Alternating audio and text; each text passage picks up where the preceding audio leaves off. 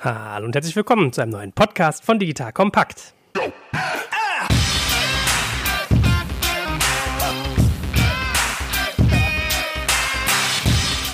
Mein Name ist Joel Kaczmarek und wisst ihr, Freunde der Sonne, ich habe nach über zehn Jahren in der Digitalwirtschaft einen riesig großen Vorteil dieser Tage gerade. Ich habe ein riesig großes Netzwerk.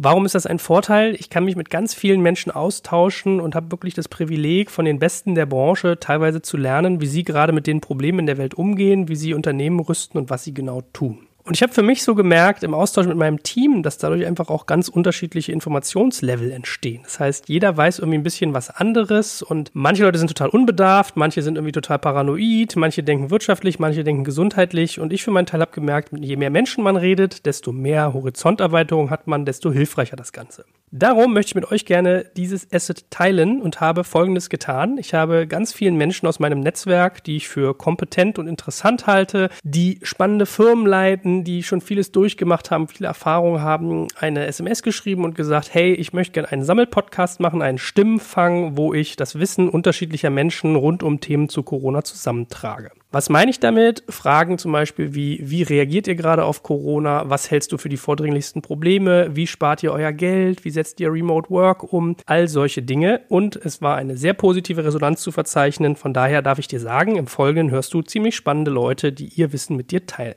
Den Anfang dessen macht Tarek Müller. Der ist Gründer und Geschäftsführer von About You. Kennst du bestimmt, ein sehr großer, sehr erfolgreicher Online-Händler, vor allem im Bereich Fashion, sitzt in Hamburg, hat viele Mitarbeiter, hat Lagermitarbeiter, hat Menschen, die technisch arbeiten, hat Menschen, die eher wirklich mit der Ware arbeiten. Deswegen fand ich besonders interessant, was auch er sagt. Sprich, ein großes Unternehmen mit unterschiedlichen Touchpoints. Jetzt hörst du als erstes Tarek Müller ja, schwere Zeiten, in denen wir da gerade sind. Äh, das hat, denke ich, keiner kommen sehen. Wir bei About You sind auch schon im Homeoffice äh, diese Woche komplett als Firma und sozusagen gezwungen. Letzte Woche war es noch freiwillig, da waren auch schon viele im Homeoffice. Äh, das funktioniert bisher sehr, sehr gut, aber natürlich können nicht alle Homeoffice machen. Wir haben auch ein Lager, was wir am Laufen halten müssen. Da haben wir mittlerweile Schichtsysteme eingeführt und uns in Teams aufgeteilt, um das Risiko zu senken. Das gleiche gilt zum Beispiel auch für unser Fotostudio, da auch mit Schichtsystem.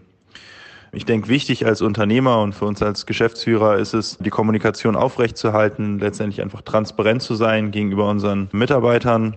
Wir geben also regelmäßig Updates per E-Mail, wie es aussieht, was Team betrifft, äh, Produktivität betrifft, wie unser Business läuft, generelle Updates rund um Corona. Wir haben eine relativ umfangreiche Q&A, wo wir eigentlich sämtliche Fragen beantworten, die man zu dem Thema haben kann und versuchen letztendlich einfach maximal transparent zu sein und für unsere Leute da zu sein. Unser Empfang ist weiter besetzt. Unser Empfang schickt unseren Mitarbeitenden Dinge nach Hause per Kurier, wenn sie irgendwas brauchen oder wenn sie irgendwas aus dem Büro brauchen oder irgendwelche Erledigungen gemacht werden müssen oder sonst was. Also wir versuchen sozusagen letztendlich Services aufzubauen, die unsere Kollegen dabei unterstützen, im Homeoffice irgendwie ja das Beste sozusagen draus zu machen. Grundsätzlich glaube ich, die wirtschaftlichen Folgen dieser Krise, das jetzt schon absehbar, werden echt groß sein. Ja, ich denke, vor zwei Wochen war mein Bild da noch ein komplett anderes. Aber eigentlich mit jedem Tag hat sich gezeigt, wie viel schlimmer das Ganze dann doch auch für die Wirtschaft ist, als man irgendwie den Tag vorher noch, noch dachte. Ich denke, das Wichtigste äh, als Unternehmer neben quasi die Nähe und Transparenz gegenüber dem Team ist es jetzt einfach sicherzustellen, dass das Geschäft weiter funktioniert und man letztendlich erstmal diese Krise überhaupt übersteht steht. Wie risikogefährdet man als Unternehmen ist, ist natürlich extrem abhängig von welcher Branche man ist und auch was für eine Art von Geschäft man ist. Also wenn man jetzt irgendwie einen Offline-Laden hat, ist das sicherlich nochmal bedeutend schlimmer, als wenn man jetzt ein Online-Händler ist. Aber auch als Online-Händler hat man da aktuell eben Nachfragerückgänge natürlich, je nachdem in welcher Branche man ist, weil einfach letztendlich der Gesamtkonsum massivst eingebrochen ist, offline wie online. Und wenn der Konsum einbricht, dann betrifft das eigentlich alles. Ja, dann äh, auch als B2B-Unternehmen ist man davon dann irgendwo indirekt betroffen oder als Zulieferer oder als Großhändler oder auch als Produzent, weil letztendlich ein Konsumeinbruch in der Kette am Ende ja zum gesamtwirtschaftlichen Schaden führt. Insofern gibt es vermutlich kaum Branchen, außer jetzt irgendwie vielleicht Hygiene und Apotheken und so weiter, die davon gar nicht betroffen sind und manche sind davon eben sehr, sehr schlimm betroffen. Gerade für die, die es schlimm betroffen hat, es gilt es jetzt einfach nur zu überstehen, sich darum zu kümmern, denke ich, zu schauen, welche staatlichen Hilfen Hilfen es gibt, irgendwie Stichwort Kurzarbeit und KfW-Kredite, das eigene Unternehmen letztendlich abzusichern. Wenn das erfolgt ist und man davon ausgehen kann, dass das Unternehmen diese Krise auch wirklich übersteht, geht es letztendlich darum, denke ich, möglichst stark auch aus dieser Krise rauszukommen und letztendlich sich einen Vorteil herauszuarbeiten gegenüber den Wettbewerbern, die man eben in der eigenen Branche hat. Denn eins ist sicher, irgendwann wird diese Krise vorbei sein und dann wird die Frage sein, wer sind innerhalb einer Branche die Gewinner und wer sind die Verlierer. Und ich denke, da ist es wichtig, nach Absicherung des Geschäfts und äh, Loyalität gegenüber den Mitarbeitern als drittes irgendwo den Blick nach vorne zu bewahren, auch in so einer Krisensituation und halt zu gucken, ja, was für Chancen kann man nutzen, angefangen mit staatlicher Hilfe, wie schon gesagt, Kurzarbeit, KfW-Kredite, dann aber auch bis hin zu irgendwelchen Marktchancen. Das ist natürlich extrem individuell. Da kann man jetzt, glaube ich, keine allgemeinen Tipps geben. Da muss jeder Unternehmer eben in seiner eigenen Branche und seiner eigenen Situation, denke ich, schauen, wie kann man jetzt sozusagen das Beste auch aus dieser beschissenen Situation machen und letztendlich nach vorne blicken. Super Tipps dabei, finde ich. Also man merkt äh, viele spannende Ansätze. Der zweite, den ihr jetzt hört, ist André Alper. Vielen von euch sicherlich bekannt, vor allem aus dem Suchmaschinenoptimierungsbereich, vielleicht auch von seinem Podcast bei den OMRs. Genauso hat er aber auch viele eigene Aktivitäten im Bereich Finanzierung von Startups und daraus schöpft er jetzt und gibt euch seinen Input, was man noch so tun kann und sollte.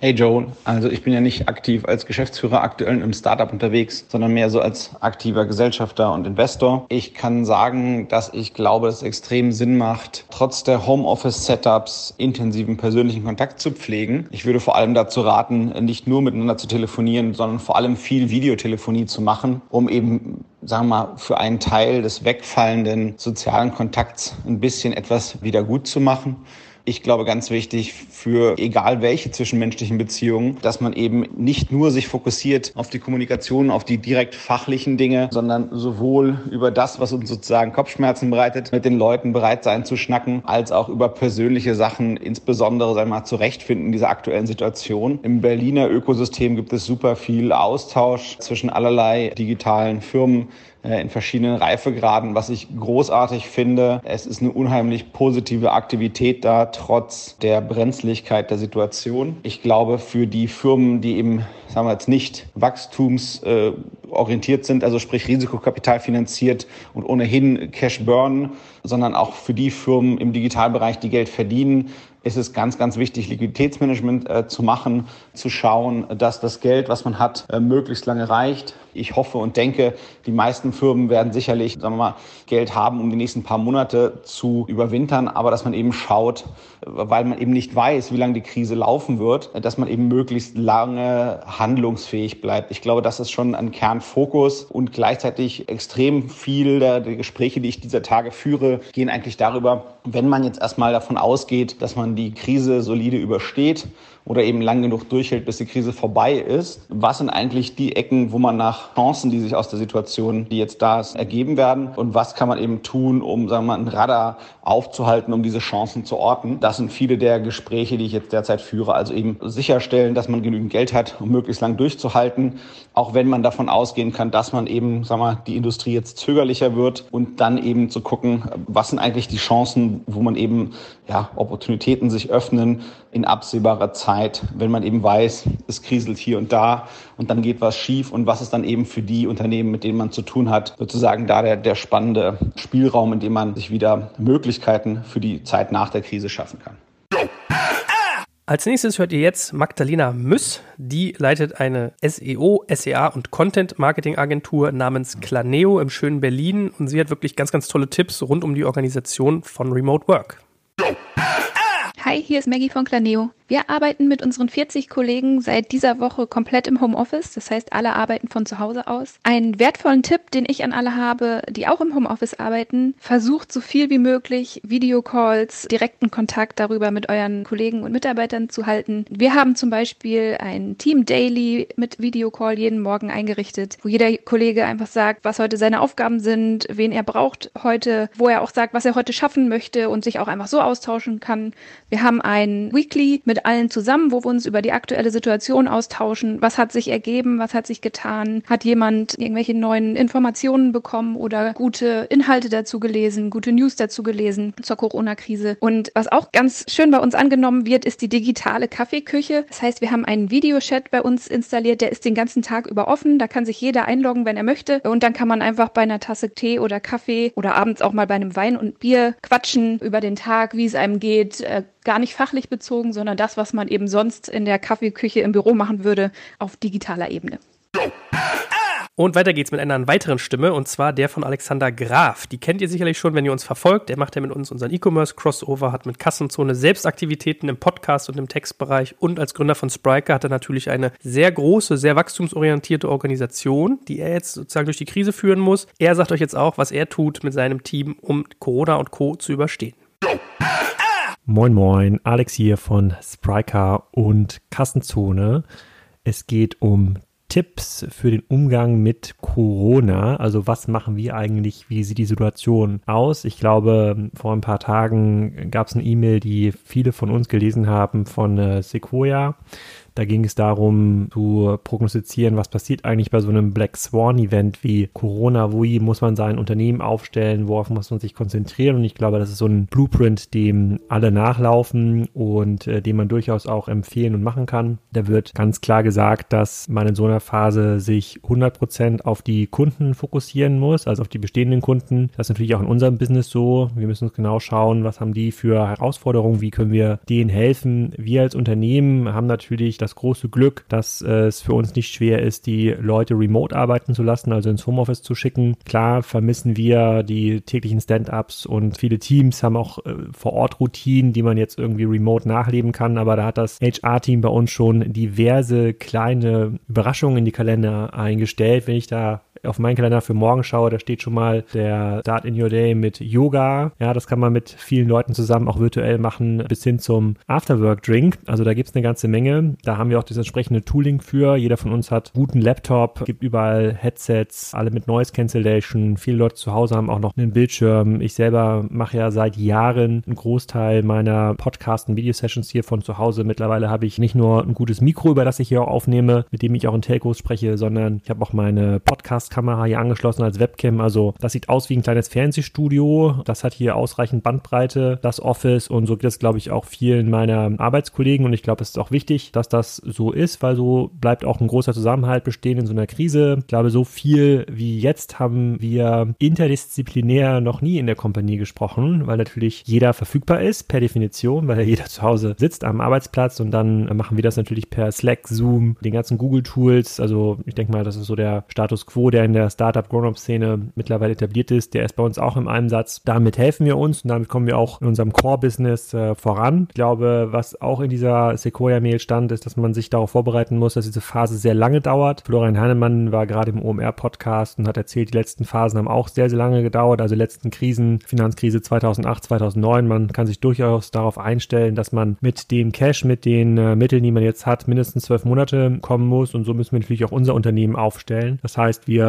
steuern unsere Investitionen so, auch die Einstellung so, dass wir ganz, ganz klar mit unserem Geld auskommen können, dass wir nicht unbedingt darauf angewiesen sind, jetzt im Juni die nächste große Finanzierungsrunde zu ziehen. Ich glaube, das ist ein Marktumfeld, das gibt das nicht her. Und ähm, das wissen auch die Leute und klar muss man auch intern die Erwartungshaltung entsprechend managen, das tun wir auch, aber es ist allen ganz, ganz klar, dass es eine spezielle Situation ist, die sicherlich für einen großen Teil unserer Wirtschaft und möglicherweise auch Zielkunden einige Herausforderungen bereithält. Also auch ich hätte Probleme zu verstehen, wie komplett überschuldete stationäre Händler die Krise überstehen können, wenn sie lange genug dauert. Auf der anderen Seite gibt es aber auch sehr viele Unternehmen, die sehr positiv Effekte durch diese Krise haben, weil ihre Leistung halt besonders stark nachgefragt wird. Das sieht jeder, der gerade versucht, Klopapier einzukaufen, beim Rewe oder beim Edeka oder beim Aldi, aber das wird auch den Getränkelieferdiensten so gehen. Das wird generell den ganzen Logistikern so gehen. Das geht den Apotheken so. Das mittlerweile erfährt die Telco-Industrie auch einen kleinen Aufwand Aufwind, weil natürlich alle darauf angewiesen sind, einen guten Zugang zum Netz zu haben, mobil und auch im Festnetz. Es gibt da also einige Unternehmen, mit denen man wahrscheinlich in Zukunft ähm, noch besser zusammenarbeiten kann und zusammenarbeiten muss. Und es gibt andere Unternehmen, die wahrscheinlich selber noch ein paar Wege finden müssen dieser Krise. Und das müssen wir halt reflektieren. Das tun wir auch. Da haben wir die besten Voraussetzungen, um nach dem Überstehen dieser Krise sogar gestärkt hervorzugehen. Und ich glaube, das ist auch allen unseren Kollegen und Mitarbeitern klar. Und die größte größte Frage, die sich mir gestellt habe ähm, im Rahmen dieser letzten Wochen ist, sind wir eigentlich systemrelevant? Ist das, was wir liefern, ist das wirklich gefragt? Ist das wirklich gebraucht? Und wenn wir so ein bisschen sprechen und so reinhören in unsere Kunden, dann wird schon klar, dass die Investition in digitale Infrastruktur auch durch Corona natürlich eine deutlich höhere Gewichtung erfahren. Also man hat natürlich ein großes Interesse in Systeme zu investieren, die es möglich machen, kontaktlos zu bestellen, kontaktlos zu bezahlen, Lieferketten zu automatisieren. Und das ist ja das Core-Business, in dem wir aktiv sind. Also das ist ja, was wir mit Spriker auch liefern und wo wir die Umsetzungskapazitäten haben. Mir ist auch klar, dass jetzt wahrscheinlich morgen kein großer Konzern über die Einführung von einer neuen E-Commerce-Software entscheidet, aber das ganze Thema E-Commerce, digitaler Handel rutscht durch diese Krise natürlich deutlich weiter nach oben in diesen Prioritätslisten und das bringt uns unsere Marktanalyse natürlich auch zu der Erkenntnis, dass man nach der Krise und wahrscheinlich auch schon sogar während der Krise gar nicht damit rechnen muss, dass das Geschäft massiv einbricht, sondern dass sich das wahrscheinlich ein bisschen verlagert und wenn sich das Ganze normalisiert, wann immer das auch ist, Ende 2020, Anfang 2021, deutlich gestärkt hervorgehen kann und sich dann die Marktanteile zu unseren Gunsten verschoben haben werden.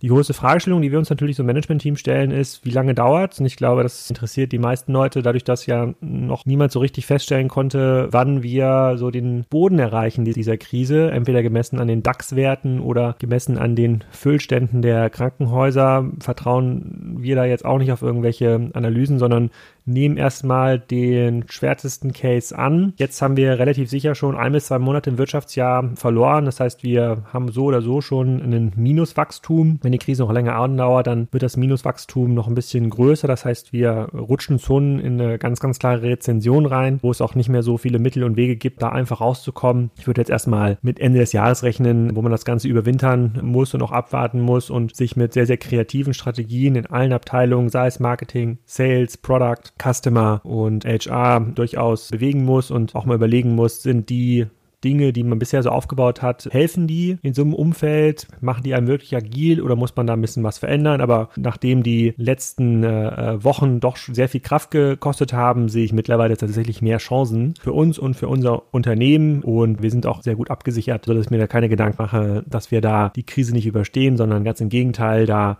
deutlich gestärkt rauskommen und ich glaube, das wird auch vielen Kollegen aus der Startup-Szene so gehen, außer man ist jetzt wirklich mitten in dem ganzen Thema Travel, Hotellerie gefangen, da muss man glaube ich, schon sehr, sehr kreativ sein. Aber ich habe gar keine Sorgen, dass wir auch die nächsten vier, acht, zwölf Wochen mit Homeoffice genug Lösungen und Ideen finden, um da nach vorne zu kommen. Und äh, freue mich schon auf die nächsten Webinare, die so meinen Arbeitsalltag gerade auch verändert haben. Wir hatten ja mit der Internet World geplant in der letzten Woche und natürlich dann auch mit der K5-Konferenz im Mai, die ja vielleicht noch stattfinden soll und der OMR-Konferenz. Und ähm, das sieht jetzt gerade danach aus, dass wir jetzt äh, auf einen sehr, sehr deutlichen Webinar-Track kommen. Die funktionieren sehr, sehr gut die Zuhörer und Zuschauer sind sehr zufrieden. Unsere Partner, mit denen wir das machen, sind bisher sehr zufrieden. Und da steht jetzt mittlerweile jeden Tag bei mir jetzt im Kalender. Und äh, so halte ich den Kontakt zum Markt, bekomme so ein bisschen Feedback. Und die Podcasts, die ich ja mache, kann ich mittlerweile auch ziemlich gut remote aufnehmen. Dafür haben wir die Tools. Dafür verschicke ich ausreichend Mikrofone. Das heißt, jeder, der bei Kassenzone noch gerne ein paar Podcasts hört, der kommt auch auf seine Kosten. Insofern ziehen wir da sehr viel Kraft und neue Ideen raus. Und ich hoffe, es geht meinen ganzen Kollegen und den Zuhörern auch so. Wenn ihr da Fragen habt, ruft mich gerne an, schreibt mich gerne an dann sind wir für den Austausch immer gerne zu haben.